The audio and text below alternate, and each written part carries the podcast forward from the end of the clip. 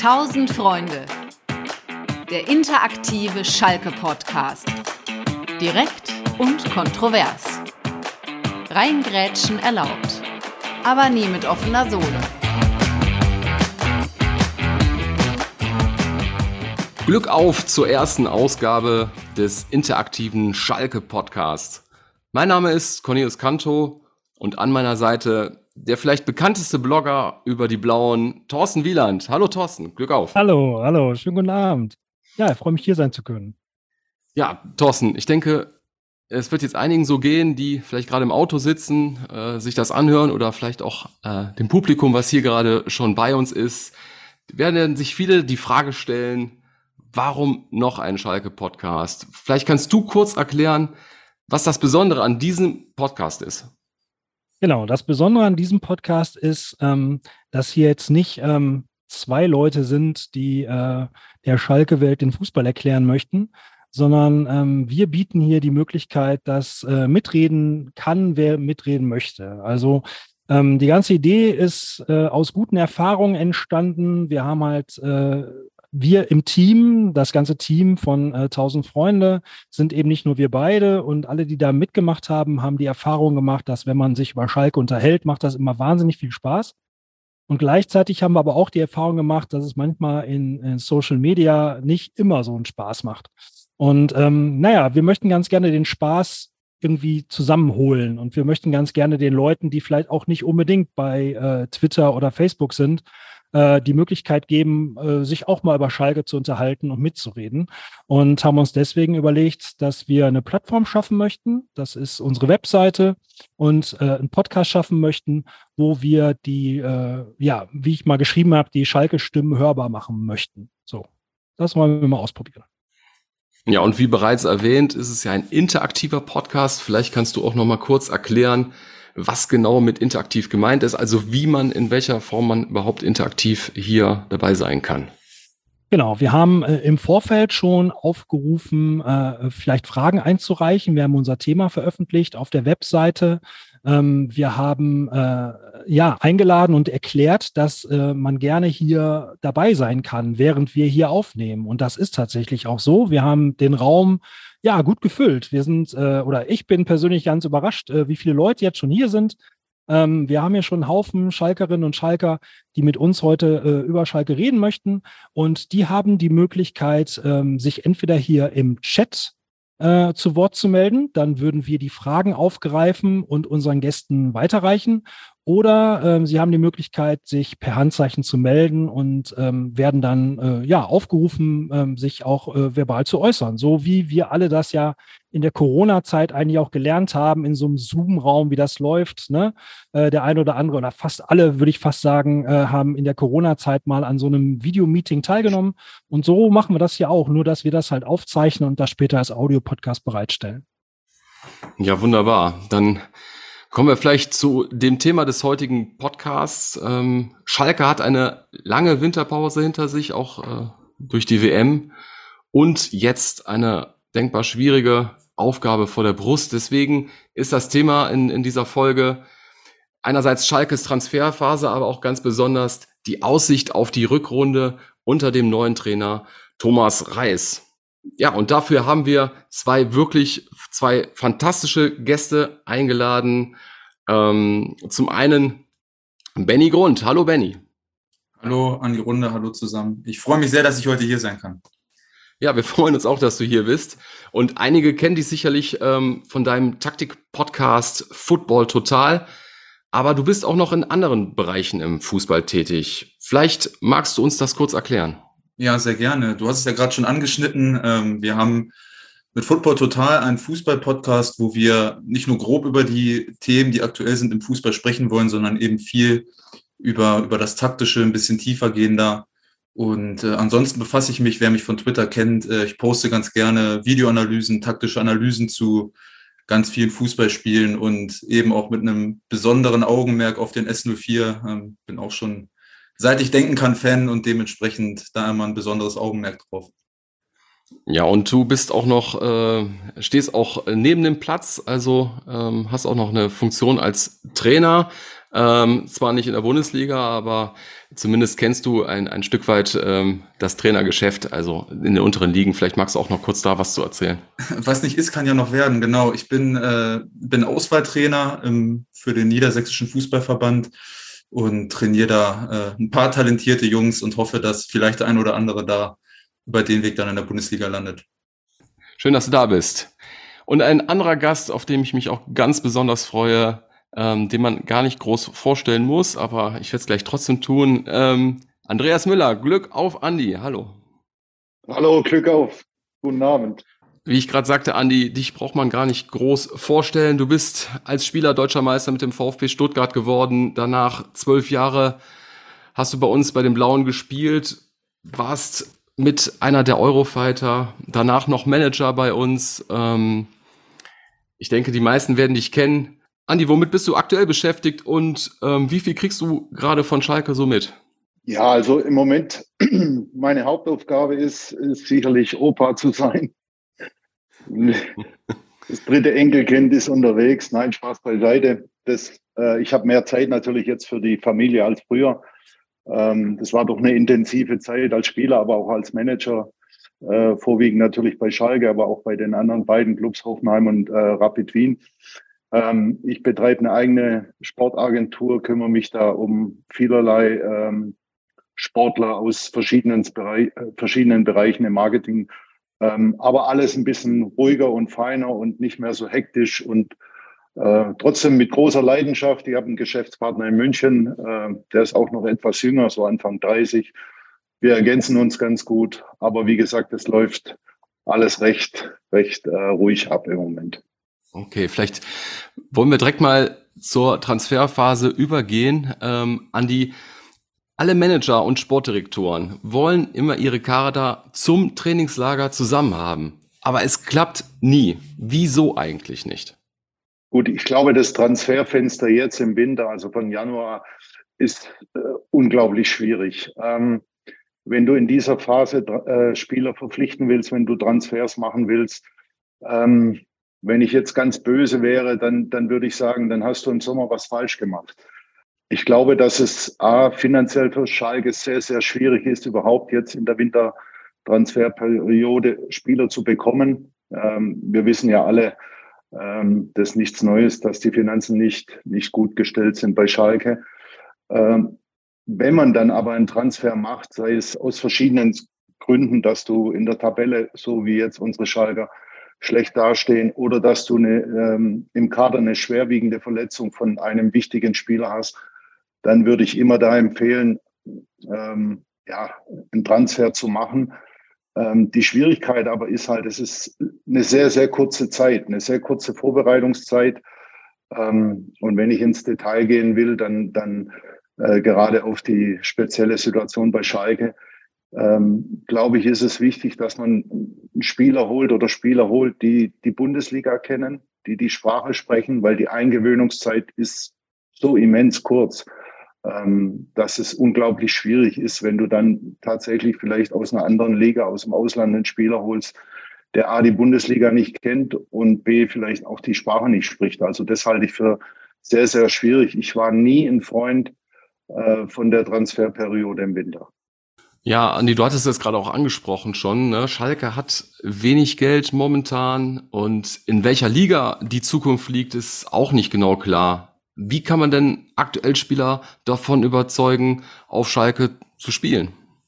Ich meine, Schalke hat nach wie vor einen riesen Namen. Ja, es ist ähm, mit dem Potenzial, äh, was der ganze Verein bietet, aber ich glaube, im Moment ist es so, dass der Verein sich auch ein bisschen, ich will nicht sagen, so ein bisschen verzwergt, wenn man das so sagen kann. Ähm, du musst, um die Liga zu erhalten, du brauchst mehr Qualität im Kader. Was mir aufgefallen ist jetzt in der, in der Vorrunde ist, äh, dass wenig Spieler da sind, die eine gewisse Schnelligkeit haben. Ich glaube, das ist das Hauptproblem und daran mangelt dann auch äh, das Offensivspiel. Ich glaube, da ist dringend Bedarf, dass man, äh, wenn man Spieler holt, dass man Spieler für die Offensive holt, die, die eine gute Geschwindigkeit haben, die kreativ sind. Ähm, wir waren in einer ähnlichen Situation unter Jörg Berger damals. Wir waren abgeschlagen äh, am Tabellenende. Und wir haben dann so zwei, drei äh, Punkte gemacht, wo die Mannschaft sich dann konzentriert hat. Das war zum einen äh, eine wirklich absolute Top-Fitness äh, in der Winterpause hergestellt für die Rückrunde dann. Jörg Berger hat immens trainiert an, an Standardsituationen, weil auch damals unser Offensivspiel nicht so gut war. Und wir haben dann in vielen Spielen war der Türöffner eine gute Standard, also ein guter Eckball, Freistoß, dass man da in Führung gehen konnte.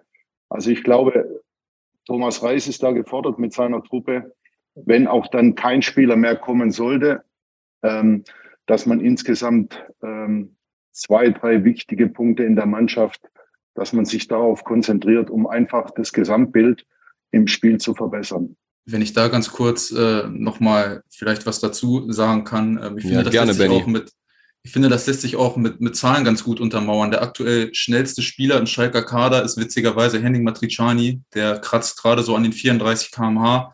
Und wenn man mal so den Bundesliga-Vergleich nimmt, der schnellste Spieler müsste Musa Diaby gewesen sein in dieser Saison. Der knackt die 36,5. Und äh, das reicht einfach nicht auf lange Sicht. Wenn du über eine ganze Saison kein Tempo in dein Offensivspiel bekommst, dann wirst du früher oder später Probleme bekommen. Und ich finde, da muss man auch einen Schritt zurückgehen. Und äh, Andi hat schon ganz gut gesagt vorhin, dann hast du vielleicht im Sommer auch einfach was falsch gemacht, weil die Probleme im Schalker Kader, vor allen Dingen was das Tempo und die Schnelligkeit angeht, die sind ja nicht erst seit gestern so, sondern ich erinnere mich an keinen Flügelspieler, der vielleicht mal diese 35 kmh plus geknackt hat, äh, seit Jefferson verfahren. Also ich glaube, danach kam nicht mehr viel, was Tempo anging. Was glaubst du denn, woran das liegt? Also meinst du, das ist irgendwie, äh, kann, also bekommt Schalke so Spieler nicht, weil die qualitativ natürlich auch gefragt sind von anderen Clubs und die einen überbieten können? Oder denkst du wirklich, das ist eine, eine Fehlplanung als solche? Das ist eine äh, ziemlich komplexe Frage. Ich glaube, auf der einen Seite liegt es auch daran, weil Schalke einen relativ hohen Verschleiß an Trainern hat, die vor allen Dingen auch immer unterschiedliche Spielideen mitbringen. Also nicht jeder Trainer braucht in seiner Spielphilosophie automatisch schnelle Außenspieler, sondern es gibt auch zentrumlastige Ideen, wo du eben nicht so viel Tempo brauchst. Da hat Schalke eben eine, eine hohe Fluktuation an Trainern. Und dann ist es halt eben leider Gottes auch so, ähm, ja, dass die finanzielle Situation eben äh, nicht ganz so gut ist und vor allen Dingen Spieler mit Tempo auf den Flügeln. Äh, ich denke, Andi kann das äh, noch mal ein bisschen detaillierter sagen, als ich das kann. Aber Spieler mit Tempo auf den Flügeln sind national und international sehr gefragt und im, im Preissegment auch ein Stück weit höher. Ja, da schmeiße ich direkt mal den Ball rüber zu, zu Andi. Ähm, ich denke, das ist auch einer der, der Positionen, die Schalke ja auch aktuell noch sucht. Äh, kannst du das bestätigen, dass gerade äh, diese Spieler auf dem Markt einfach schwieriger zu bekommen sind? Ja, absolut. Also Spieler, die, die wirklich eine hohe Grundschnelligkeit haben, die Tempo haben, die über die Außen auch Trippelstärke haben, ähm, die sind wahnsinnig teuer geworden. Ähm, die Frage ist dann, wenn man diese Spieler nicht bekommen kann, dann muss man natürlich das gesamte System ähm, dann auch im Training darauf abstellen, dass ich einfach versuche, ja, durch ein gutes Positionsspiel mich weiter nach vorne verlagere. Dass ich, auch wenn ich keine schnellen Spieler habe, aber dass ich trotzdem durch, durch ein wirklich gutes Positionsspiel, was nicht unbedingt heißen muss, dass es nur eine offensive Variante ist, sondern ein gutes Positionsspiel setzt mich, versetzt mich auch in die Lage, dass ich defensiv stabil bin. Aber es ist oftmals so, dass ich viele Dinge gesehen habe im Schalker Spiel, dass Räume viel zu groß waren, dass du gar nicht dahin kommst, dann mit langen Bällen zu agieren, ähm, auf Terotte oder auf Polter, der jetzt leider auch verletzt ist.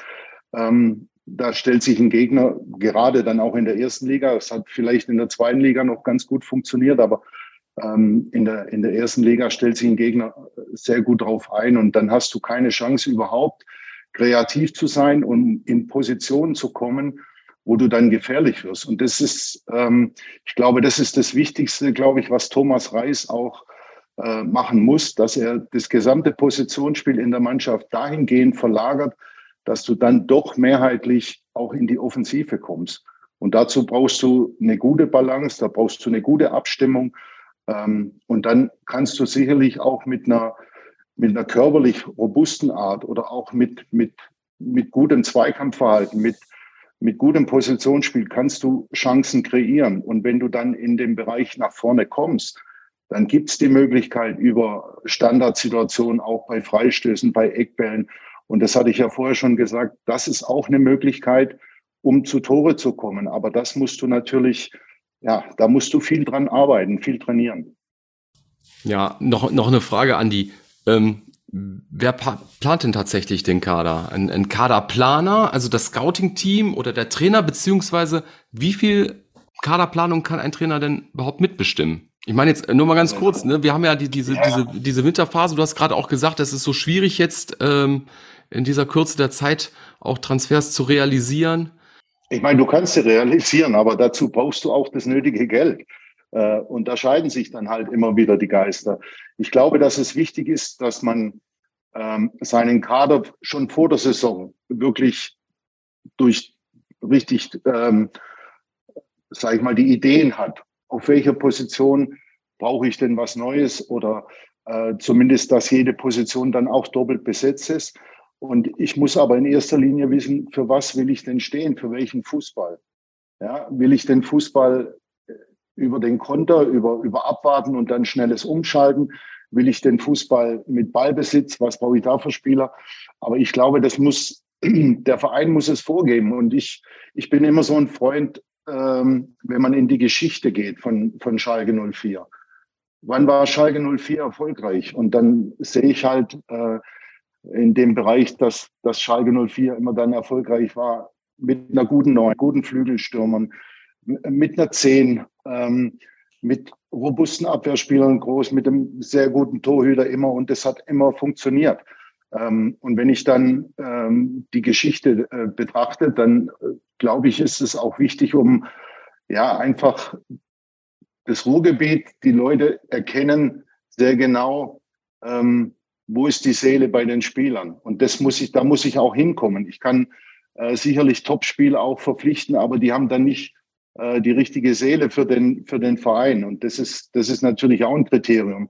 Es wird aber immer schwieriger. Äh, in der Planung würde ich immer sagen, ähm, Kaderplaner ist gut, aber letztendlich ist ein Sportdirektor und Manager dafür verantwortlich, in Verbindung mit dem jeweiligen Cheftrainer äh, wirklich einen optimalen Kader zusammenzustellen. Und ähm, das passiert in der Regel natürlich in der, vor der Saison, auch nicht im Sommer, sondern schon ein halbes Jahr früher, weil ich genau weiß, welche Verträge laufen aus, wo muss man eventuell äh, äh, nachbessern im Kader.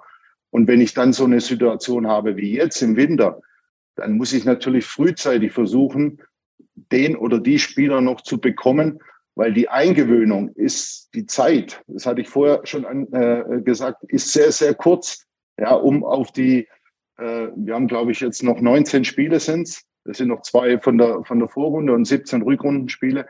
Äh, es lässt mir keine Zeit, ja, die Spieler dann auch richtig zu integrieren. Deswegen ähm, im Moment mein Tipp wäre, äh, in den eigenen Reihen zu schauen.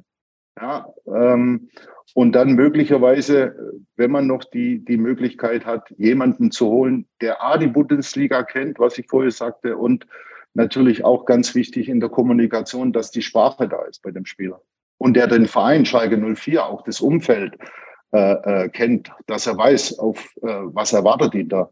Ich muss, ich muss aber ehrlicherweise dazu noch sagen, dass Schalke sich ja eigentlich in einer besonderen Situation befunden hat in der, in der jetzigen Wintertransferperiode, weil es war ja schon relativ früh klar, Thomas Reis ist Trainer. Man hatte ja de facto eigentlich drei Monate Zeit, um sich mit dem zu befassen, was er an Spielermaterial noch haben möchte. Und er hat ja auch ich erinnere mich da an ein paar Interviews. Er hat ja auch relativ deutlich gesagt, was dem Schalker Kader noch fehlt. Und ehrlicherweise befinden wir uns jetzt nicht mal mehr eine Woche vor dem Bundesliga-Start. Und ich als Fan, der ich ja dann immer noch bin, frage mich schon, wie man in den drei Monaten, natürlich spielt auch die finanzielle Situation mit rein, aber wir haben aktuell in der Transferperiode nur Baustellen geschlossen, die wir uns eigentlich selber aufgemacht haben durch, durch Abgänge und die Spielerprofile, die gefordert waren von Thomas Reis, sind eine Woche vor Bundesliga-Start, nicht mal eine Woche vor Bundesliga-Start, immer noch nicht da. Und ich weiß nicht, ob das dann dahingehend eine Fehlplanung ist, ob das zusammenhängt mit, mit der finanziellen Situation, aber irgendwie ist es, glaube ich, für jeden Fan von Schalke 04 aktuell ziemlich, äh, ja, es ist nicht zufriedenstellend, würde ich einfach mal sagen, wie das aktuelle Wintertransferfenster lief. Ich mag da mal einhaken. Ähm, weil Andi fing gerade auch äh, davon an zu sprechen, äh, dass der Verein die Philosophie vorzugeben hat. Ähm, wir haben jetzt hier im Chat den Carsten, ähm, der äh, auch dahingehend eine Frage stellt. Und das hat er tatsächlich im Blog auch schon mal angerissen, habe ich gesehen, äh, vorgestern, glaube ich. Ähm, die Frage ist, ob das wirklich auch, oder meine Frage wäre jetzt, ob das denn wirklich auch ein realistisches Vorgehen ist oder ob das nicht ein bisschen auch Fan-Wunschdenken ist, dass der Verein hingeht und sagt, okay, wir haben die und die Spielphilosophie, wir holen uns dazu den passenden Trainer und wir geben das Spielsystem vor und das ist von vornherein halt quasi vorgegeben.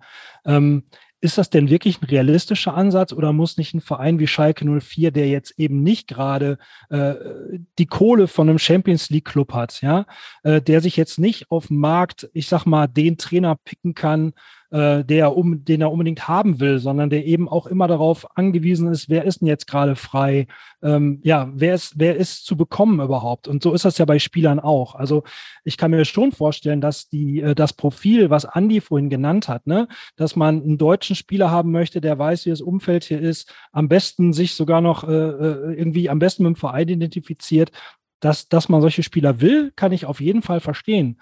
Aber ob man auch die Gelegenheit hat, die zu bezahlen und die zu bekommen, ist dann nochmal eine ganz andere Sache. Und ja, mein Ansatz wäre oder meine Frage wäre, ist es denn nicht irgendwie immer auch äh, so ein Mischmasch aus Kompromissen, wie so ein, wie so ein, ein Verein am Ende denn dann auch zusammengestellt wird, dass ich halt, dass, dass es halt meistens um die bestmögliche Lösung geht, die dann nachher kommt, aber nicht die optimale, ne? Ich, muss mich dann immer ein Stück weit daran erinnern, was Ralf Rangnick, den Andi ja auch gut kennt, mal gesagt hat, dass ein erfolgreicher Verein hat immer so ein 3K-Konzept. Das Konzept, äh, die Kompetenz und das Kapital sind das Wichtigste, um erfolgreich zu sein. Also die drei Dinge brauchst du unbedingt. Und Schalke hat ehrlicherweise aktuell irgendwie nicht so richtig davon. Und ähm, dann ist es halt wirklich schwierig, weil wir bewegen uns aktuell im Fußball in Größendimensionen, auch finanziell, wo Schalke 04 nicht mitgehen kann. Es wird nie funktionieren, dass man einen Verein von heute auf morgen allein aufgrund der finanziellen Situation so umkrempeln kann, wie sich das die Fans wünschen, ist meine Meinung. Ähm, ich finde aber schon, dass man ein Stück weit darauf hinarbeiten kann. Und das ist auch das, was ich bei Schalke so ein bisschen vermisse, weil Thorsten, du hast es schon gut gesagt, wir passen uns als Verein, und das ist auch bei Thomas Reis jetzt wieder so, wir passen uns sehr dem Trainer und der Spielphilosophie an, dass der Trainer deutlich sagt, wir, ähm, ich brauche Spieler XY, weil ich den und den Fußball spielen lassen möchte. Bitte stellt das so um. Und äh, ich würde mir wünschen, dass der Verein eine klare Linie vorgibt und man sich dahin entwickelt, auch vielleicht gemeinsam mit einem Trainer, wir werden ja später nochmal darauf zurückkommen, und ich glaube, Thomas Reis ist dafür der richtige Trainer, dass man sagt, wir entwickeln gemeinsam Trainer und Verein ein Konzept. Aber das ist halt ein Prozess, das wird nicht von heute auf morgen funktionieren, nur der muss halt irgendwann mal angestoßen werden. Und äh, es ist ja auch immer so wieder dieses, dieses leidige Thema finanziell Ausgliederung bei Schalke 04. Ich glaube, auf lange Sicht wird der Verein gar nicht drum herum kommen, weil der Fußball sich so rasant und schnell entwickelt, dass Schalke sonst auf lange Sicht leider, ich will nicht sagen untergehen wird, aber dass es ganz, ganz schwer wird, überhaupt nochmal im, im Profifußball ja, da mithalten zu können. Ja, Andi, da drängt sich ja eigentlich auch die, die Frage direkt, direkt auf, da ja auch Schalke viel mit, mit Laien aktuell dann agiert, äh, kann sich Schalke die, die erste Liga überhaupt leisten? Also auch jetzt das, was, was Benny auch gerade nochmal aufgezeichnet hat, also das, wo man, wo man eigentlich hin will und was man eigentlich dafür braucht? Also wenn ich andere Vereine sehe, Augsburg, Union Berlin, SC Freiburg, also wenn Schalke äh, dann kapituliert, das wäre ja Wahnsinn. Also dieser Verein mit dieser Kraft, mit diesen, mit diesen Zuschauern im Rücken, der Verein wird immer interessant sein, auch für, für Sponsoren. Ähm, aber das Konzept ist natürlich das Entscheidende. Ja, und natürlich kann ich jetzt in der jetzigen Phase kann ich nicht anfangen und sagen, wir brauchen jetzt eine einheitliche Spielphilosophie. Jetzt geht es nur darum, den Super-GAU zu verhindern. Ja, und da, da muss ich dann auch mal ähm, mit dem Trainer mitgehen und sagen, okay, wir brauchen jetzt noch den und den und den. Und dann muss ich wirklich ähm, die Brände löschen, die jetzt da sind. Aber auf sich gesehen, einfach auch perspektivisch den Verein dahin zu bringen, dass ich sage, ich möchte eine einheitliche Spielphilosophie, Spielstruktur in dem Verein haben. Und danach suche ich mir dann zum einen den Trainer aus, der genau dafür steht und das Personal an Spielern dann auch. Ähm, ich glaube, dass eine große Chance da war äh, bei dem Abstieg vor zwei Jahren, dass man in der zweiten Liga hätte was aufbauen können. Die Spieler, die da waren, waren genau gut und richtig für die zweite Liga, aber nur um wieder schnell aufzusteigen. Ich glaube, wenn man da vielleicht die Mannschaft auch noch mehr verjüngt hätte, ähm, möglicherweise auch viele Spieler noch aus den eigenen Reihen und wir haben eine, eine glänzende U19 jedes Mal. Äh, natürlich sind die noch nicht so weit und ich sage auch nicht, nur mit Jungen geht es auch äh, äh, nicht, sondern du musst aber versuchen, immer mehr aus dem eigenen Bereich wieder nach oben zu bringen, um dann wieder eine Mannschaft zu haben. Und für mich, ähm, für die Zukunft ist eins wichtig, dass du, dass du anfängst, umzudenken und nicht mehr äh, nur pro Saison, also für Saison für Saison denkst und, und irgendwann kommen wir wieder dahin. Ähm, ich glaube, die, der Zug ist mittlerweile tatsächlich, was internationale äh, Plätze äh, anbetrifft, absolut abgefahren. Ob du da noch mal in den nächsten Jahren hinkommst, ist sehr fraglich. Aber so weiterzumachen, glaube ich, bringt nichts. Also dazu musst du wirklich einen absoluten Neuanfang machen und dazu musst du wissen, für was, für welchen Fußball wollen wir stehen. Ähm, und ich glaube, das ist das alles Entscheidende. Und das ist ja, und das ist ja auch so der, der springende Punkt. Ähm, ich glaube, dass man sich auch als, als Schalke-Fan ähm, die Fans haben ja ein großes Mitspracherecht im Verein, auch aktuell in der Situation dafür entscheiden muss, wohin wollen wir auch Schalke entwickeln. Ähm, weil so wie es jetzt ist, glaube ich, dass der Verein, Andi hat schon ganz schön gesagt, international, der Zug ist abgefahren bei einem Abstieg. Man liest es ja immer wieder ähm, in diversen Zeitungen, dass das Budget drastisch reduziert wird. Und wenn man dann schaut, man möchte wieder nach oben kommen, es wird ohne finanzielle oder enorm steigende finanzielle Mittel wird das nicht mehr funktionieren. Das ist heutzutage leider im Fußball so. Und ja, da ist es eben wichtig, dass man auch als Fan, glaube ich, ein Verständnis dafür schafft, was wollen wir wirklich auf Schalke haben in der Zukunft. Ja, aktuell ähm, ist die Situation aber ja so, dass, ähm, also das, deswegen kam vorhin auch die Frage, glaube ich, von Cornelius.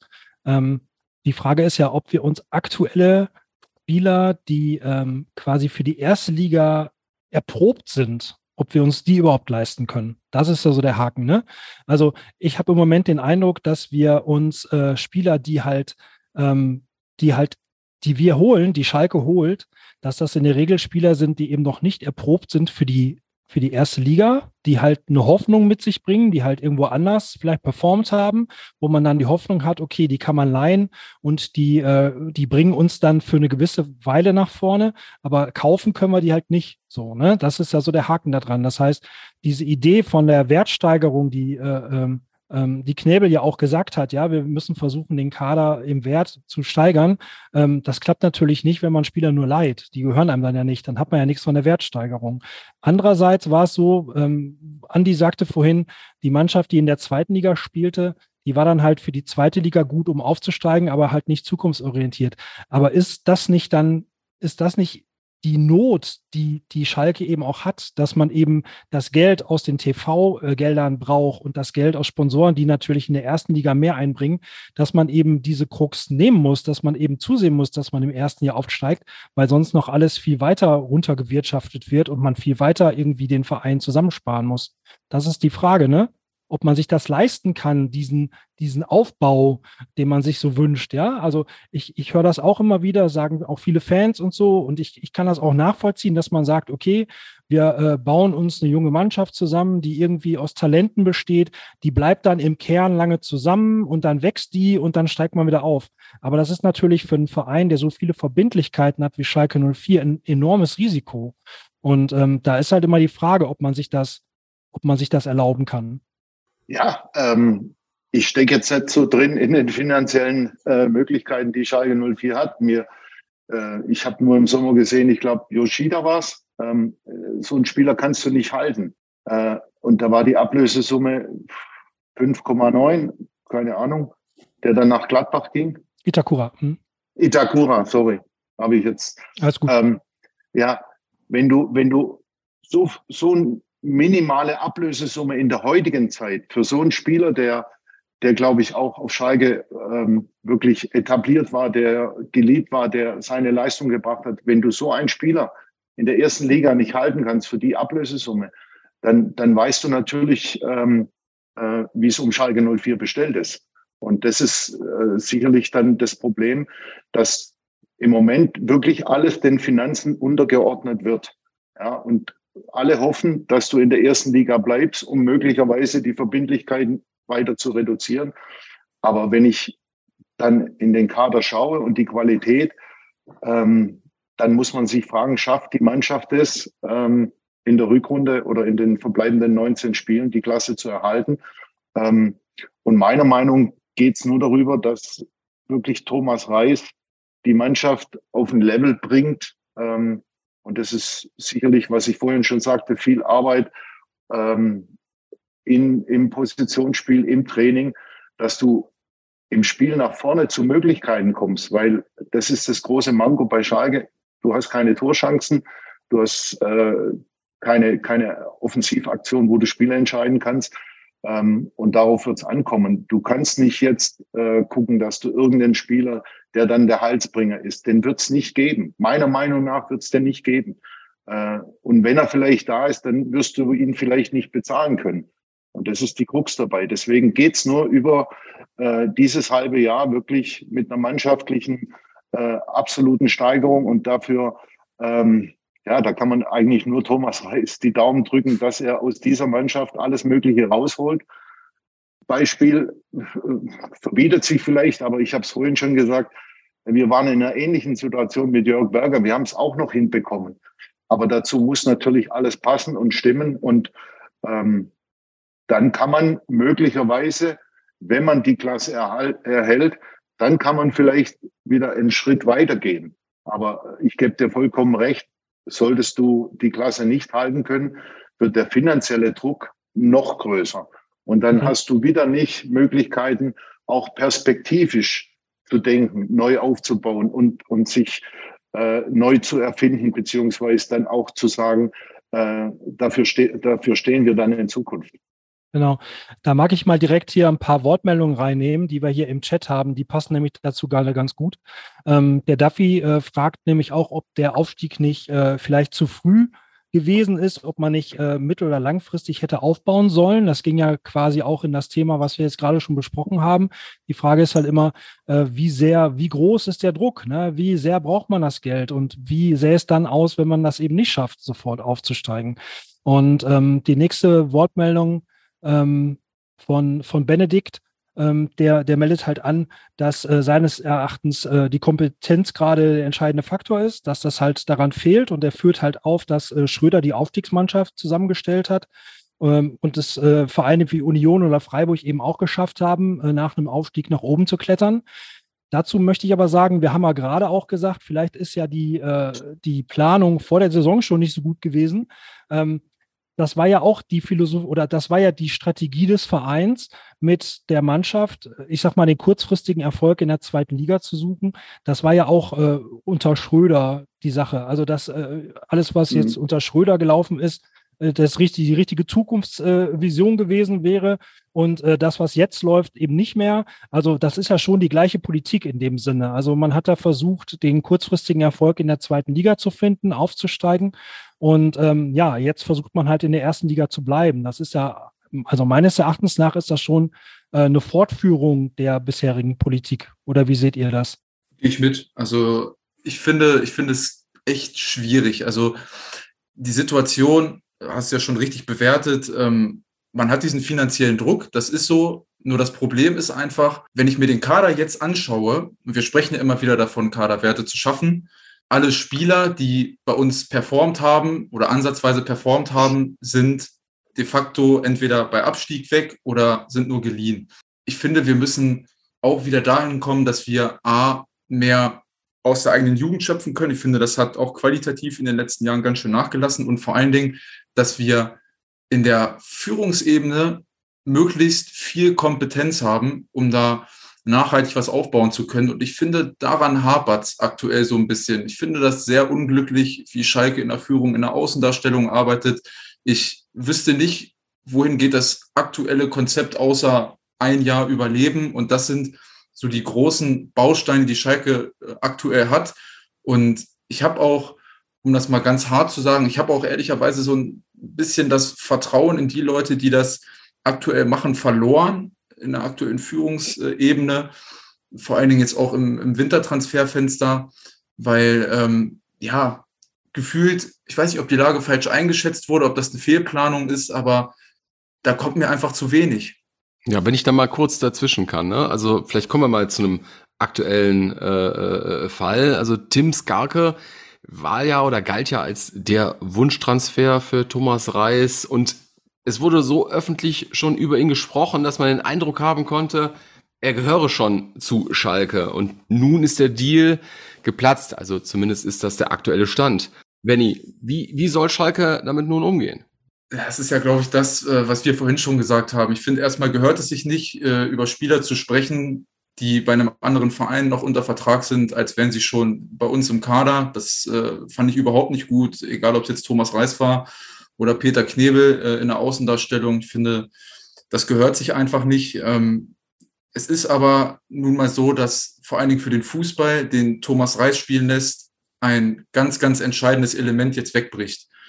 Nochmal, wir sind nicht mal mehr eine Woche vor Rückrundenauftakt und ich finde, das ist ganz, ganz unglücklich geplant und gelaufen, weil ich hätte mir gewünscht, weil diese Baustellen eben schon, schon deutlich länger bekannt sind, dass man da frühzeitiger agiert, weil es hat sich die letzten Tage und Wochen, finde ich, schon angebahnt, dass es eventuell nicht Tim Skarke werden kann. Und da hätte ich mir einfach gewünscht, dass man vielleicht die Fühler noch ein bisschen mehr anderweitig ausstreckt und sich nicht auch medial in der Außendarstellung so auf den einen Spieler einschießt. Andi, ähm, im Chat kam auch eine Frage dazu auf, ob ähm, die, die öffentliche Darstellung von, von Sportmanagern generell, sage ich jetzt mal, oder auch Peter Knebel insbesondere, äh, wie er sich halt gerade verkauft oder wie er wie er versucht, äh, den Verein darzustellen. Und wenn es dann darum geht, äh, ja, wie die sportliche Ausrichtung da ist und welchen Spieler man sich leisten kann oder welchen nicht, ob das äh, Einfluss auf die Spieler haben könnte. Kann, kannst du dir sowas vorstellen oder ist das den Spielern heutzutage ziemlich egal? Also das glaube ich jetzt weniger, dass, dass äh, das auf Spieler einen, einen, einen, größeren Einfluss hat. Ich glaube, die Spieler sind komplett äh, konzentriert auf die Arbeit auf dem Platz mit dem, mit dem Trainerteam. Ähm, also ich habe das nie so wahrgenommen, äh, dass man da jetzt irgendwie groß äh, da Beachtung schenkt. Es ist immer schwierig, weil Schalke ist ein emotionaler Verein, das wissen wir alle. Und ähm, du kannst auch nicht alles unterm Deckel halten. Was natürlich schön wäre, wenn man wirklich einen Transfer in aller Ruhe vorbereiten kann. Es sind Berater im Spiel, es sickert immer irgendwo was durch und dann kommt das eine oder andere an einer Stelle raus und dann ist es halt problematisch in erster Linie für den, für den Verein jetzt, wenn Scharke nicht kommt, ähm, dass es öffentlich geworden ist. Und dann muss man sich da erklären. Ähm, und man merkt natürlich auch in der Zeit, wenn man unbedingt den Kader verbessern will, verstärken will, äh, da merkst du schon den Druck äh, als, als Manager oder als Sportdirektor, ähm, weil du genau weißt, ähm, der Kader braucht dringend diese, diese Verstärkung, diese Auffrischung. Und dann kommt von allen Seiten, und wir kennen ja unsere große Boulevardzeitung mit den vier Buchstaben, die wissen eh alles, die kommen an alles ran. Und dann hast du es natürlich auch in der Richtung nicht einfach als Verein, wenn du einen Spieler äh, verpflichten willst. Das spricht sich rum und ähm, die Situation bei den Vereinen, wo die Spieler dann noch unter Vertrag sind, die lehnen sich dann erstmal ganz ruhig zurück und sagen, kommt mal. Und dann kommt wieder die äh, Problematik mit den Finanzen ins Spiel. Ähm, also das ist dieses Transferfenster, ich habe es vorhin schon ein paar Mal gesagt, ist unglaublich schwierig äh, im Winter. Ich wollte noch auf die, auf die eine Frage äh, eingehen, ob der Aufstieg äh, zu früh war. Ein Aufstieg ist nie zu früh. Und ähm, ich glaube halt, dass wenn Fehler passiert sind, sind sie im Sommer passiert, äh, um einfach äh, den Kader auch für die erste Liga so aufzustellen, dass du, dass du eine gute Gewissheit hast, dass du auch die erste Liga halten kannst. Ich glaube, da ist der entscheidende Fehler dann auch passiert. Äh, aufsteigen äh, zu früh, zu spät. Ich sage lieber früher wie später, weil du hast ja auch keine Garantie, dass du dann, wir haben das beste Beispiel, HSV ist, glaube ich, jetzt vier oder fünf Jahre in der zweiten Liga, wollen jedes Jahr aufsteigen. Ähm, das ist auch äh, relativ schwierig dann, also je länger du da unten bleibst. Deswegen, je früher, desto besser. Nur musst du dich dann halt meiner Meinung nach auch äh, besser für die erste Liga aufstellen. Und das kann man auch an einem bestimmten Beispiel, finde ich, ganz gut festmachen. Und zwar ist das Jordan Larson. Den holt man, aber der ist vom, oder hat von seinem Profil her, von seinem Spielerprofil und von dem, was er mitbringt, der hat überhaupt keinen Platz in dieser Mannschaft. Der ist rein vom Spielerprofil her eine hängende Spitze. Die gibt es de facto im Schalker Kader im Spiel mit dem Ball und auch im Spiel gegen den Ball überhaupt nicht. Und dafür wurden andere Planstellen, die dringend benötigt oder an Spieler, die dringend benötigt worden wären, ähm, die wurden nicht geholt. Und das ist für mich ist eine Fehlplanung. Ja, okay, dann, aber dann lass uns mal den Blick nach vorne richten und vielleicht auch mal jetzt auf ähm, das Thema Fußball unter Thomas Reis eingehen. Und Benny, vielleicht direkt an dich die erste Frage. Du hast dich ja ausführlich mit, mit Thomas Reis und dessen Spielstil beschäftigt. Welchen Fußball können wir denn erwarten? Ich muss dazu sagen, ich kenne Thomas Reis schon relativ lange, seitdem er in Wolfsburg die U19 trainiert hat. Da hat er damals einen total ansprechenden Ballbesitzfußball spielen lassen, haben enorm viele Tore geschossen, waren sehr erfolgreich im Jugendbereich. Thomas Reis als Trainer, finde ich, kann man so beschreiben, dass er sich immer der Situation des Vereins, wo steht das Team gerade in der Tabelle und was gibt mein Kader her, er passt sich dem ganz gut an. Das hat er in Bochum gemacht wo er schon äh, gezeigt hat, dass er aus, den, aus dem Spielermaterial, aus dem vorhandenen Spielermaterial das Maximale rausholen kann. Und bei Schalke führt er das eigentlich nahtlos fort. Man hat in den ersten drei Spielen unter ihm schon einen Aufwärtstrend erkennen können. Er hat ganz einfache Dinge verändert, ist von einer Raumverteidigung hin zu einer, zu einer mannorientierten Verteidigung gegangen. Gegen Mainz war das ganz prägnant, wo wir über den ganzen Platz eins gegen eins Duelle hatten, defensiv. Er hat das jetzt hat man in den Testspielen ganz gut gesehen, hat er das Spiel so ein bisschen weiterentwickelt, indem er taktisch lässt er im 4-3-3 spielen und hat vor allen Dingen die Defensivketten weiter nach vorne geschoben. Andi hat es vorhin schon äh, gesagt, dass man, wenn man in der Bundesliga dieses Jahr die Klasse halten will, braucht man Torchancen, muss man Torchancen kreieren und man hat es gegen Bremen im, im Testspiel schon gesehen, aus der sehr limitierten Offensive holt Thomas Reis aktuell das Maximum raus. Viele Abschlüsse, viele Offensivaktionen. Im Ballbesitz lässt er ein 3-1-4-2 spielen, also enorm offensiv mit vielen Spielern in der letzten Kette.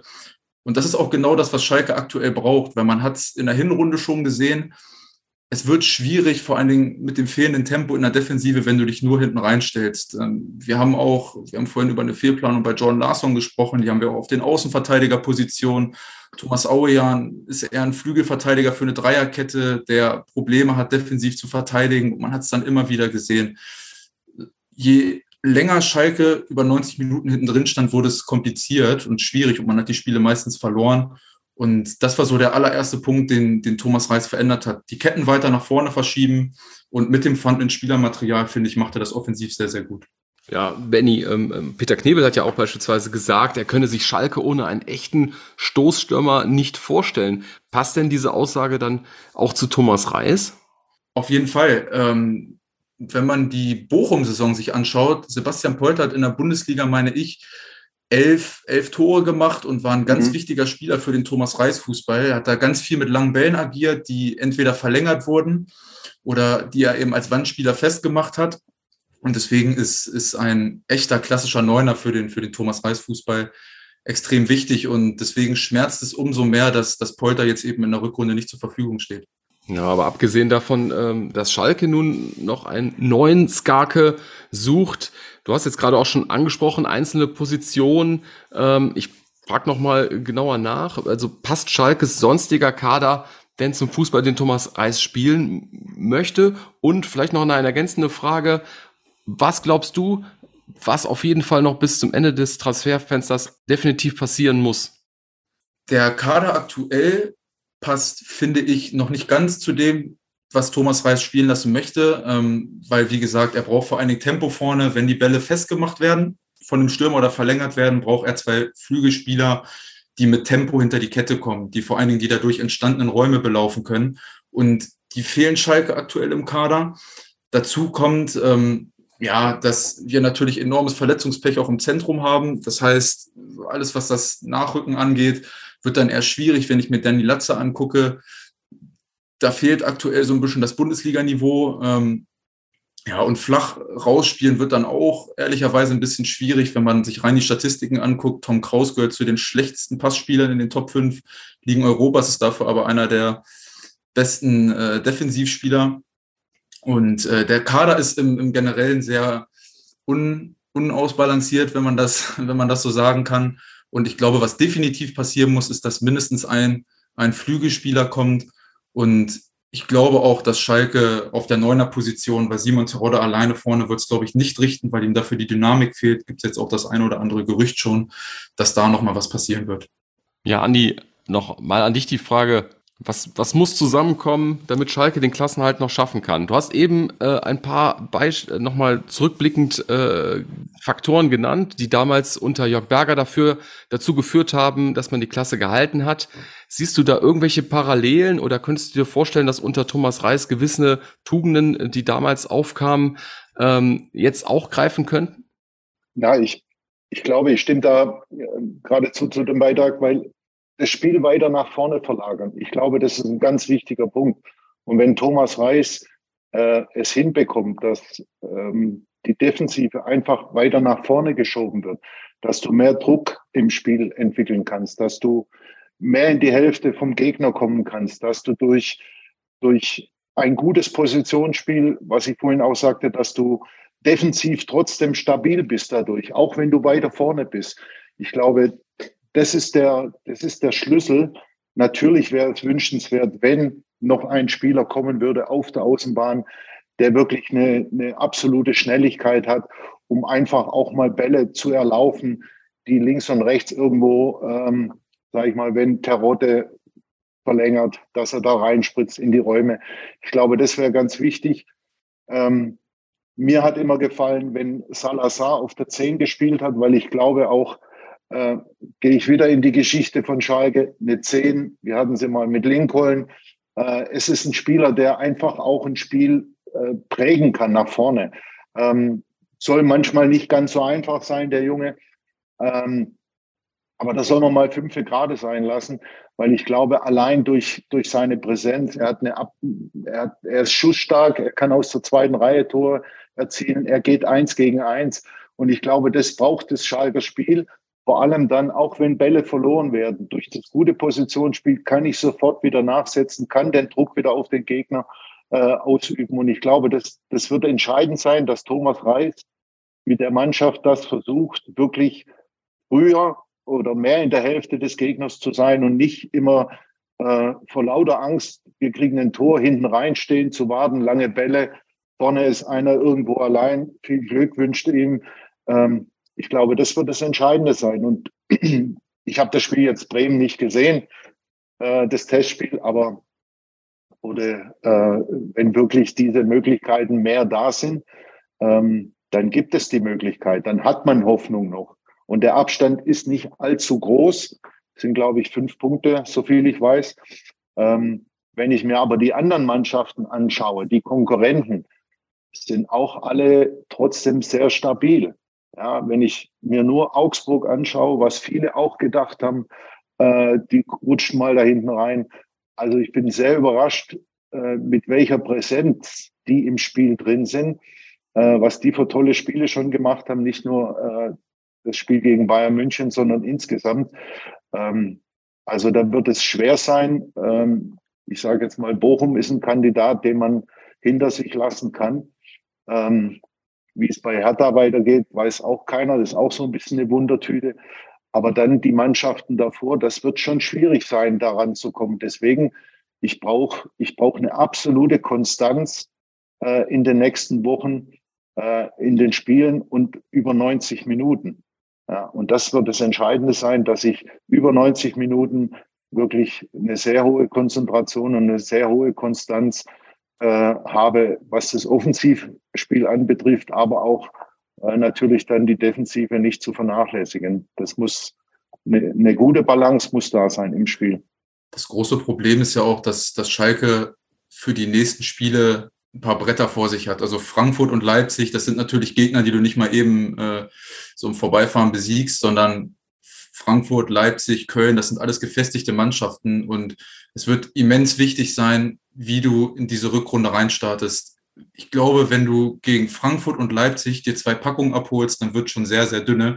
Weil Andi hat es gerade eben schon gesagt, Mannschaften wie Augsburg oder auch Hertha die haben die Weichen schon im Sommer gestellt. Wenn ich mir angucke, was, was Enno Maaßen als, als Trainer in Augsburg macht, das ist wirklich, das ist überragend. Und äh, da hat Schalke so ein bisschen, da haben sie es einfach verpasst, die Weichen frühzeitig zu stellen. Und deswegen ist man auch aktuell in der Situation. Und wenn du es jetzt nicht schaffst, eine Serie zu starten, frühzeitig in der Rückrunde, dann wird es ganz, ganz, ganz schwer. Ich mag trotzdem noch mal kurz auf die, Entschuldigung, ich mag gerade noch mal auf Salazar kommen, weil Andi Salazar erwähnt hat.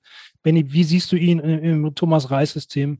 ist ein typischer Box-to-Box-Player und ich hoffe, dass er auch schnellstmöglich wieder fit wird, weil er eben für Schalke in diesem Dreier-Mittelfeld der Unterschiedsspieler sein kann. Ich hoffe, dass, dass Alex Kral frühzeitig zurückkommt, weil der ein ganz wichtiger Verbindungsspieler ist zwischen erste Kette und letzte Kette, zwischen, zwischen eigener Verteidigung und, und dem Angriff. Und Salazar ist ja auch ein Freigeist auf dem Platz, der, der kreieren kann, der Bälle erobern kann der, eine, der ganz wichtige Fähigkeiten mitbringt, die dem, die dem Schalker Kader aktuell fehlen. Deswegen kann man nur hoffen, dass er, dass er schnellstmöglich wieder fit wird, weil er passt von seinem Spielerprofil her perfekt in das, in das taktische System von Thomas Reis. Benny, da habe ich eine Frage an dich. Darf ja. ich da mal kurz? Kral. Ähm, also ich bin da ein bisschen zwiegespalten bei Kral. Mhm. Ähm, auf der einen Seite hat er eine sehr gute Präsenz, aber manchmal ist er mir zu unruhig. Mhm. Ähm, er hat viel Potenzial. Aber ich habe so immer das Gefühl, manchmal überdreht er oder zu viel Risiko oder ist er nicht da, wo er sein soll. Ähm, er hat, also ich mag ihn irgendwo, weil er, er fällt auf, aber ähm, oft habe ich auch gedacht, er war manchmal auch das Problem im Spiel. Es ist ja auch einer der Gründe, warum er bei West Ham beispielsweise gar nicht gespielt hat, ähm, ja. weil es in der Premier League, die er dann noch mal ein Stück weit stärker ist als die Bundesliga. Da fällt es halt noch mehr auf, wenn du äh, mal ungeplante Ausflüge nach vorne hast. Und ja. das ist halt alles so ein bisschen zwischen Genie und Wahnsinn. Wenn ich ihn dann sehe ja. gegen Mainz, wo er das Tor überragend vorbereitet, aber er fehlt halt dann häufig an gewissen Stellen defensiv. Und da hat Schalke aber Glück, dass sie mit Tom Kraus jemanden haben, der eine ziemlich gute defensive Absicherung hat und Alex Kral sich im Offensivspiel ein bisschen weiter nach vorne positionieren kann. Ähm, deswegen glaube ich, dass er sehr wichtig wird. Ich habe, glaube ich, auch gelesen, dass Thomas Reis ihn zum Vizekapitän machen möchte. Ich glaube, dass er auch in der Kabine dann dementsprechend ganz gut ankommt. Mhm. Aber ich gebe dir recht, das ist halt ein junger Spieler, der ja, ja, aber manchmal eine falsche, falsche Einschätzung hat, wann gehe ich das Risiko, wann gehe ich nicht das Risiko. Und das ist natürlich im Abstiegskampf gefährlich, weil du ähm, dem Gegner Lücken gibst, die in der ersten Liga dann in der Häufigkeit dann auch leider bespielt werden. Ja, das meine ich eben halt, weil auf der Position, da brauchst du eine absolute Zuverlässigkeit. Und wenn du dann so ein bisschen wild bist, ja, dann ist es gefährlich, gerade in der Situation, wo Schalke steckt. Auf jeden Fall, aber ich bin froh, dass Schalke da zumindest im Mittelfeld eine ganz gute Mischung gefunden hat. Also wenn ich mir ein Dreier im Mittelfeld in 4-3-3, Alex Kral, Rodrigo Salazar und Tom Kraus vorstelle, ja. ähm, finde ich das schon recht ordentlich ähm, und deswegen hoffe ich, weil man hat auch noch Alternativen in der Hinterhand. Äh, Dome Drexler kommt mir da auch immer ein bisschen zu kurz, der auch eine vernünftige Saison spielt oder seit anderthalb Jahren auch wirklich ordentlich mhm. performt, ähm, dass man da auch variieren kann. Und ich hoffe, dass man, und das wird, glaube ich, auch wichtig, dass Schalke in der Rückrunde mal mehr den Ball hat, weil es ist schon so, dass Schalke prozentual zu den Mannschaften gehört, die selten viel Ballbesitz haben. Und äh, da ist Alex Kral, glaube ich, weil er eben auch gut in 1 gegen 1 und Drucksituationen auf engen Raum auflösen ist, glaube ich, könnte er da ähm, ein Schlüsselspieler werden. Aber der Trainer muss ihn da, glaube ich, ein bisschen einnorden, dass da nicht äh, zu viel Risiko genommen wird. Herr Benny, wir haben auch noch eine Frage per E-Mail reinbekommen und die, die, die war, äh, wie sehr der Abgang von Moyer ähm, das Spiel schwächen wird. Wie siehst du das?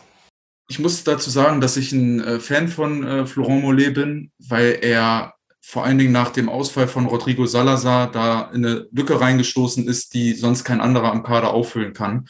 Und ja klar, man muss auf Schalke gucken, ähm, dass das finanziell alles Sinn macht und äh, ich glaube, das Angebot von Nantes, wo er jetzt hinwechseln wird, ist nicht verkehrt. Trotz alledem bin ich der Meinung, dass man aktuell den sportlichen Erfolg, weil es eben so unbedingt wichtig ist, dass dieser Verein in der ersten Liga bleibt, dass man den sportlichen Erfolg in dem Moment ein bisschen höher stellen muss. Und ich hätte mir schon gewünscht, dass er, dass er im Team bleibt, weil er auch viele Minuten in der Vorbereitung unter Thomas Reis auf der Achterposition bekommen hat. Ist ein sehr dynamischer Spieler, der aus Standards viel kreieren kann. Da ist Schalke auch sehr schlecht gewesen in der Hinrunde. Ähm, und vor allen Dingen, ja, da fehlt er dann. Und das schmerzt dann schon bei der Verletzungsanfälligkeit, die auch viele Schalker Spieler leider mitbringen. Ja, ein, eine Position, die wir jetzt noch gar nicht besprochen haben, die ich aber gerne noch mit aufnehmen würde, ist halt auch äh, der Torwart. Und ähm, bei Twitter kam die Frage rein vom, vom User oder Userin at Mark sein. Äh, hätte man auch vielleicht mal mit äh, Fährmann äh, spielen sollen? Auf jeden Fall. Ich habe, glaube ich, vor zwei Tagen getweetet, dass ähm, ich mir wünschen würde, dass Fährmann in der Rückrunde im Tor steht. Ähm, Wäre dann zwar das x-te Mal, dass das so passiert, aber ich muss wirklich sagen, ich bin, bin positiv äh, beeindruckt von Ralf Fährmann in der, in der Vorbereitung gewesen, hat sich deutlich gesteigert im Spiel mit Ball, ganz häufig ruhig geblieben, flach rausgespielt und bei Alex Schwolo merkst du halt wirklich, dass er enorm leidet unter dieser Drucksituation. Das hat man schon bei Hertha gesehen, als er da im Tor stand. Und äh, ich möchte mal ein Beispiel nennen, das war Stefan Ortega bei, bei Bielefeld. Du brauchst in dieser Situation einen Keeper, der dich trägt. Ähm, ich glaube, dass Frank Kramer bei Bielefeld deutlich eher entlassen worden wäre, wenn er nicht äh, Ortega im Tor gehabt hätte. Und ja, ich glaube, dass, dass Fährmann in der aktuellen Situation schon, schon der richtige Mann wäre. Andi, gehst du damit? wenn du als Trainer die Entscheidung triffst, mit, äh, dass du einen Torhüter wechselst, also dass Ralle wieder ins Tor kommt, ich kenne Ralle noch aus meiner Zeit, da war er ziemlich jung, ähm, dann musst du sie frühzeitig treffen. Also ich halte nichts davon, äh, jetzt einen Versuch zu starten und nach zwei, drei Spielen wieder zu wechseln. Das darfst du überhaupt nicht tun. Du musst dich klar festlegen. Ähm, Ralle kennt Schalke in- und auswendig. Ich glaube, dass er sicherlich auch derjenige wäre, der die Mannschaft auch nochmal pushen kann. Ähm, aber ich bin kein Fachmann vor Torhüter. Ähm, das überlasse ich lieber denen, die da in der Kiste mal drin standen. Ähm, letztendlich äh, muss Thomas Reis die Entscheidung treffen, wo, wovon er und vor allem, wovon auch die Mannschaft überzeugt ist. Ja, ähm, wir hatten mal eine ähnliche Situation, kann mich dran erinnern, äh, mit Frank Rost und da war die Mannschaft auch ein bisschen zwiegespalten, weil Frank dieser emotionale Typ war und wir hatten ein paar Sensibelchen drin, wie Kobiaschwili und Lincoln und so weiter. Und da gab es auch so ein bisschen schon in Richtung Manuel Neuer. Und damals äh, wurde dann die Entscheidung getroffen, Manuel ins Tor, ähm, weil auch die komplette Mannschaft dann dahinter stand. Ich glaube, das ist ganz wichtig in der Situation. Eine Mannschaft muss sich wohlfühlen. Die müssen wissen, da hinten ist einer drin, dem vertrauen wir, der kommt raus ähm, in brenzlichen Situationen, der kann auch vernünftig rausspielen, wobei trotzdem Ralle, ich kenne, dass er eher der Torhüter ist, der die Bälle dann lang schlägt. Aber äh, Oliver Kahn hat die Bälle auch meistens nur nach vorne geschlagen. Äh, in der Situation, äh, glaube ich, ist es wichtiger, äh, Sicherheit auszustrahlen und keine äh, Unsicherheiten äh, in, die, in die Hintermannschaft reinzubringen ich kann mir gut vorstellen, dass Ralf äh, den Job sehr gut machen kann. Aber wie gesagt, ich kann mir da absolut kein Urteil erlauben. Ich traue es ihm zu. Nur ich bin der Überzeugung, eine Entscheidung muss auf jeden Fall für den Rest der Saison dann fallen. Äh, während der Saison hin und her wechseln mit den Torhütern, das geht dann nicht gut. Aber auch hier sind wir wieder bei dem Thema, wir haben es jetzt schon oft gesagt, Fehlplanung im Sommer. Bei Alex Schwolo war hinlänglich bekannt, das hat man bei Hertha gesehen, dass er unter Druck enorme Probleme hat. Also war ein riesen Unsicherheitsfaktor schon bei der Hertha hinten im Tor. Und für uns Schalker war ja eigentlich klar, dass die Saison, dass es um nichts anderes geht als um den Klassenerhalt und sich dann Alex Schwolo ins Tor zu holen, wo du weißt, das könnte wirklich problematisch werden.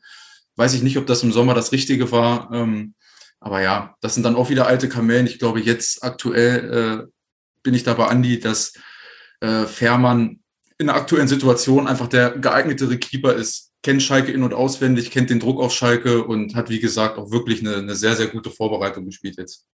Im Chat kam noch die Frage auf, ähm, wie nah äh, Justin Hickerin denn wohl am Team gewesen ist. Also wie wahrscheinlich das gewesen wäre, dass er vielleicht hätte eine Chance verdient gehabt. Ähm, kannst du das beurteilen? Hast du das mitbekommen, Benny? Am Rande, ja. Also er hat ja viel bei der U23 gespielt, ähm, war bei Oberhausen müsste es gewesen sein in der vorherigen ja. Saison ähm, und hat da eine richtig, richtig gute Saison gespielt. Ist ein sehr moderner Keeper, der ähm, flach sehr gut mit dem Ball ist, der flach rausspielen will, wenig lange Bälle.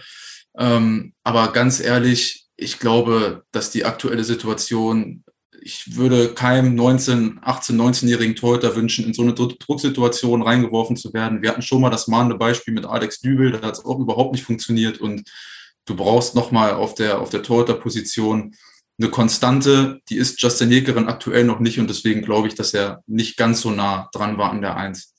Eher eine Zukunftsvision. Genau. Ja. ja, wir hatten ja vor der Aufnahme hier des Podcasts äh, in die Runde gefragt, eine, eine Frage gestellt, eine, wo der FC Schalke 04 am Ende der Saison landen wird und ähm, herauskam, dass hier in dieser Runde ähm, 48 Prozent äh, mit dem direkten Abstieg rechnen ähm, aber immerhin 27 Prozent ähm, trauen dem FC Schalke 04 noch die Relegation zu und sogar 24 Prozent sind der Überzeugung, dass man den direkten Klassenerhalt schaffen kann. Also im Prinzip 50-50, was das Thema Abstieg, Nicht-Abstieg angeht. Andi, wie ist deine Einschätzung? Wo wird der FC Schalke 04 am Ende der Saison landen? Also wenn ich mir die gesamte Saison bis jetzt äh, anschaue, dann bin ich der Meinung, ist ein direkter Abstieg nicht zu vermeiden. Klammer auf, jetzt kommt Thomas Reis ins Spiel, der gezeigt hat schon in drei Spielen, dass die Mannschaft ein anderes Gesicht zeigt. Und ähm, ich, ich, ich habe Hoffnung.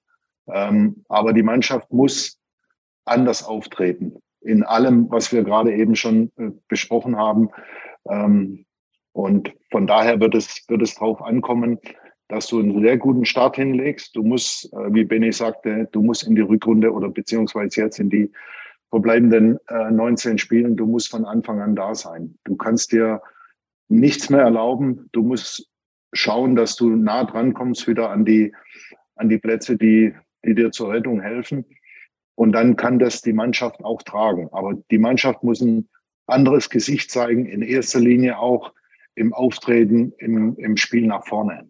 Und das ist, das ist das, was Thomas Reis mit der Mannschaft tagtäglich äh, machen muss, dass die Mannschaft weiß, sie, sie können Torchancen kreieren, sie können nach vorne kommen. Und dazu musst du einfach den ganzen Apparat viel weiter nach vorne schieben, um einfach in die, in die gefährlichen Zonen zu kommen, dass du Tore erzielen kannst. Und das war ähm, in, den, in den ersten 15 Spielen äh, nicht oft zu sehen. Und dann kannst du auch nicht da hinten rauskommen, weil es helfen keine, äh, keine Remis, sondern du brauchst, du brauchst Dreier. Ja, und, und nicht zu knapp. Thorsten, vielleicht magst du zum Abschluss noch sagen, wie es äh, 1000 Freunde weitergeht in den kommenden Wochen und wie es auch mit dem Podcast weitergeht. Wir müssen erst den Benny noch fragen, ob er glaubt, dass wir in der Liga bleiben. Ach, Entschuldigung. Der Benny muss auf jeden Fall da auch noch sein Statement zu geben. Okay. Äh, vorher mache ich hier keinen Abgesang. Okay, pass auf, dann schneiden wir das, wir schneiden das gleich raus. Benny, nein, nein, nein, also. nein, das darf gerne so bleiben. Aber Alles gut. Wort, äh, Alles zum, gut. zum Ligaverbleib hoffentlich. Benny, komm. Ich würde gerne sagen Ligaverbleib, aber mein Gefühl sagt mir ähnlich wie bei Andi auch, dass es äh, der direkte Abstieg leider dieses Jahr unvermeidbar ist. Das liegt auch vor allen Dingen daran, dass sich die Mitkonkurrenten im Abstiegskampf einfach auch nochmal enorm verstärkt haben. Wenn ich mir Augsburg angucke, die sich einen Belcho kaufen für, ich glaube, sechs Millionen, der qualitativ nochmal einen riesen Unterschied machen kann. Und ja, es sind erstmal nur fünf Punkte, aber wenn ich sehe, gegen wen Schalke startet, die ersten Spiele, die einzige Hoffnung, die ich habe, ist, dass Thomas Reis ähm, eine ähnlich gute Rückrunde spielt, wie er es mit Bochum schon mal gemacht hat. Ich meine, dass er einen Europa League-Schnitt hatte in seiner Hinrunde, äh, Rückrunde mit, mit dem VfL Bochum. Und wenn er den Schnitt irgendwie bei Schalke nochmal wiederholen kann, könnte es klappen. Deswegen liegt meine ganze Hoffnung bei Thomas Reis, habe aber vom Bauchgefühl auch leider eher direkten Abstieg. Ja, vielen Dank, da mag Benny, ich jetzt aber, Da mag ich jetzt ja. aber nochmal gegenhalten. Also, wir müssen irgendwie immer im Kopf haben, dass Schalke 04 die große Drama-Queen ist und ähm, irgendwie passt es mehr zu dem Verein, dass es irgendwie knapp wird und dass wir irgendwie äh, in der Relegation spielen, ja. Das passt einfach viel besser zu dem Verein, als irgendwie von vornherein abzusteigen. Und deswegen glaube ich daran, äh, mir ist völlig klar, dass äh, Schalke irgendwie äh, den Schnitt von einem, von einem guten Mittelfeldclub haben muss äh, für die ganze Rückrunde, um es irgendwie zu schaffen. Aber ähm, ich mag da die Hoffnung noch nicht aufgeben. Aber bitte keine Relegation gegen HSV, sonst kriege ich, glaube ich, noch einen Herzinfarkt. Also, ja, aber wär, Schalke ist Herzinfarkt. ja, das, das halt stimmt, so. das stimmt. Aber das wäre schon echt, äh, wäre eine neue Stufe, glaube ich. Aber gut. Okay, vielen Dank, ja. Thorsten, dann ja. nochmal die Frage an dich. Wie geht es weiter bei 1000 Freunde in den nächsten Wochen und äh, wann wird die nächste Podcast-Folge aufgenommen? Ähm, ja, das genaue Datum wissen wir noch nicht, aber es geht auf jeden Fall so weiter, dass wir das jetzt hier äh, monatlich machen möchten. Ähm, wir werden auf unserer Webseite immer wieder darüber informieren, wann die nächste Aufnahme stattfindet, welches Thema dann äh, besprochen werden soll und ähm, ja, welche Gäste wir dann hoffentlich haben. Ähm, ja, ich hoffe mal, die werden ähnlich gut wie unsere heutigen Gäste. Äh, hat mir wahnsinnig viel Spaß gemacht. Und ja, bis wir dann nächsten Monat wieder neu aufzeichnen, äh, kann man noch darauf hinweisen, dass die Diskussionen bei uns im Blog zu den Spielen stattfinden werden. Das heißt, es wird zu jedem Fußballspiel einen kleinen Text geben, ähm, unter dem dann gerne in den Kommentaren äh, sich ausgetauscht werden kann. Ähm, ansonsten sind wir natürlich auch äh, mit unserem Social Media Account von dem, von dem ganzen Projekt hier überall vertreten, als auch äh, die einzelnen Leute, die am Team teilnehmen, ähm, haben ihre eigenen Accounts und sind in Social Media vertreten. Und äh, ja, der, der Account unseres Projekts hier ähm, wird jetzt nicht in, in fußballerische Diskussionen eintreten. Da haben wir uns zu entschieden, dass der halt quasi zum äh, Bekanntmachen des Podcasts und zum Bekanntmachen der Texte ist. Ähm, aber ja, der Corny und ihr Heinz, Domir und äh, ich und äh, Thorsten, wir sind alle immer gerne dabei bereit äh, zu diskutieren und bei äh, äh, Twitter und äh, Instagram sind wir alle auch vertreten und wir haben Lust darauf, äh, uns über Schalke zu unterhalten, uns auszutauschen. Und ja, immer gerne in Kontakt treten mit uns, bitte. Ja, dann vielleicht noch als Anmerkung, ähm, äh, auf den Social Media Kanal, äh, Kanälen findet ihr uns unter tfpodblog zusammengeschrieben und ähm, auch nochmal die Webadresse 1000freunde.de, wobei 1000 als Wort zu schreiben wäre. Ja, dann darf ich mich bei allen recht herzlich bedanken. Ich bedanke mich ganz herzlich bei Andi Müller und bei Benny Grund. Ihr wart tolle Gäste. Schön, dass ihr da wart, dass ihr mit uns diese erste Sendung hier gemacht habt. Ich bedanke mich ganz herzlich bei den vielen Leuten, die hier dabei waren, die interessante Fragen gestellt haben, die sich eingebracht haben. Ähm, ich denke, Thorsten, das hat riesen Spaß gemacht, oder? Auf jeden Fall, sehr gut. Erst, sehr schönes erstes Mal für uns, finde ich. Kann auch, Dann, kann auch vielleicht abschließend nochmal sagen, das ist echt äh, ein super Projekt, was ihr hier an den Start bringt. Ich freue mich wirklich, dass ich hier, äh, ich glaube, da spreche ich für Andi und mich, äh, dass das wirklich ein super Projekt ist. Das ist äh, schön, dass wir heute dabei sein konnten und äh, hat sehr viel Spaß gemacht. Danke. Ja, dann Glück auf und bis bald. Danke, Glück auf. Tschüss. Glück auf. Ciao.